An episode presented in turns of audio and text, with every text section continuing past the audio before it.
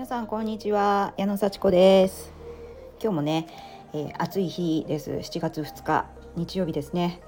めっちゃ暑いです。もう我慢しきれずにエアコンつけてます。でもねまああのー、非常にね快適に過ごせますのでねあまり我慢せずにいい環境で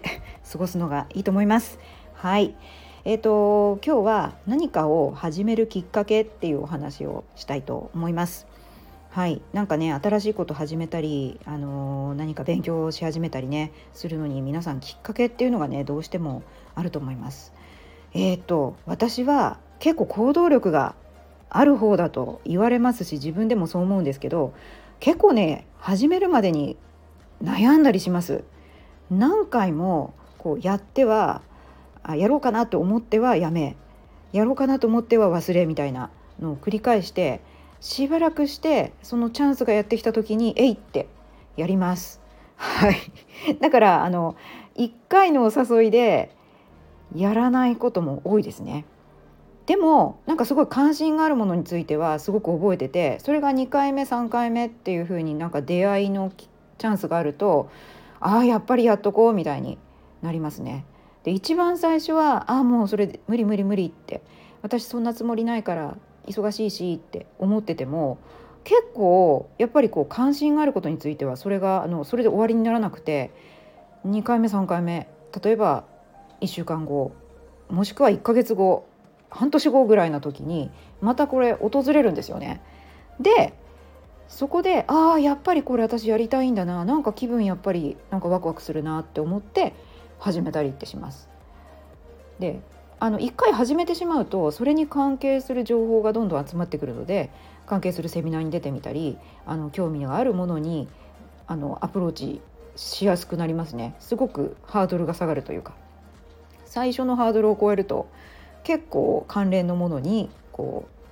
うすごくこうどんどんやっていけるようになるのでなんかやっぱ最初の入り口ってすごい大事なのかなっていうふうに思いますね。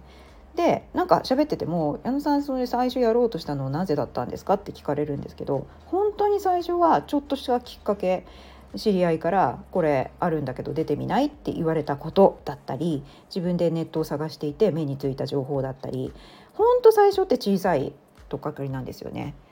はいなんか私今インストラクターのね FIS っていうスクールに入って、えー、そこでインストラクターとしてのマインドとかあとインストラクターとしてだけではなくて、まあ、自分のビジネスをやっていく実践についてとかあの仲間と一緒に学んでるんですけどそれについても本当にそこの代表の伊藤義明さんっていう方との出会いは私あのマラソンやってた時に走り方をあのちゃんとしようと思ってちゃんと走るためにはちょっとちゃんと講義受けとこうと思ってそれ習いに行ったのが伊藤さんだったんですよ。それが一番の最初ですよね。でそこからもう1年以上経ってインストラクターになるっていう時にその伊藤さんのやっぱり FIS っていうのに出会って最初はインストラクターになるって考えてなかったのでもうマラソン教室それでおしまいだったんですよね。でもなんかまた巡り合いましたね。そういう感じでなんかあのそのきっかけはすごく小さなことだったりなんかちょっと見かけたぐらいのことだったりしてもあ小さくやってみようって思ったらまた1年後1年半後に出会うみたいなそういうことありますね。はい、でそこからいろいろねあの変わっていったっていうのがあるのでなんかやっぱり縁があるというかやりたいと思ってることって何回もそういうチャンスって訪れてそのどこかで本当にやってみようって思うでそれがスタートだったりするんですよねきっと関心があるからそういうことってちょこちょこと情報集まってくるけどもその時にはえー、まだちょっとなんかいきなりは早いかなとかまだそういう感じじゃないよねっていうような感じからああでもやっぱりやってみたいな何回か触れ合ってるというかね何回か目につくうちにいややってみたいなって思うようになってやっぱりその状況も変わるし考え方も変わるしで「えい!」ってえいってやってみるともうそこからどんどん情報が集まってきてどんどん学びが深まっていって行動もしやすくなるっていうことがありますよね。でやっぱり縁がないことは向こうから来たとしてもちょっと興味ないなっていうのでこう消えていくというか、うん、そうだからやってみてもあなんか違うなと思ったらほっといてもいいわけですよね。しばらくほっといてまたなんか面白いなと思ったらやってもいいしでもこれは結構いいなとかワクワクするなと思ったらなんかこうもうね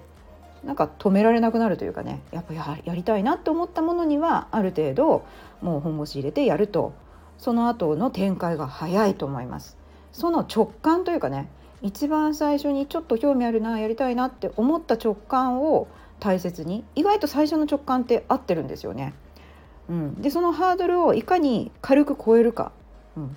でその後ねなんか別に悪いことないと思うんですよ。そう世界が広がるしちょっと聞いてみようとかちょっとあのねあの多少有料だとしてもお金を払って聞いてみようと思ったらそれだけまた真剣になりますしね。あのお金払った方がちょっとこうやる気になるじゃないですか。その分は絶対につかむぞっていうね目的意識がより一層芽生えるのでね。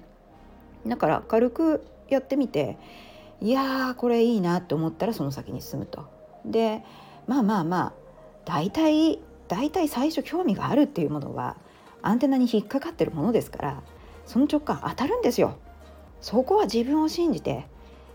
うん、やってみてでどうせできないものはできなくなるんだからあのそこをなんかやめちゃうのはもったいないなっていうふうに私は思います。いろんなねことがありますけれども自分の世界を広げて自分がちょっとねまた別の段階に行く時には絶対学びが必要ですしね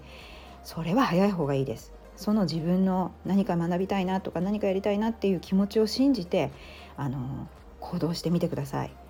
そう本当にそのちょっとしたね背中を押す何かが必要だったら私とちょっと喋ってみるとかねあのメールくださるとかあのいろいろねあのあると思います。はいどうもありがとうございます。じゃあまたね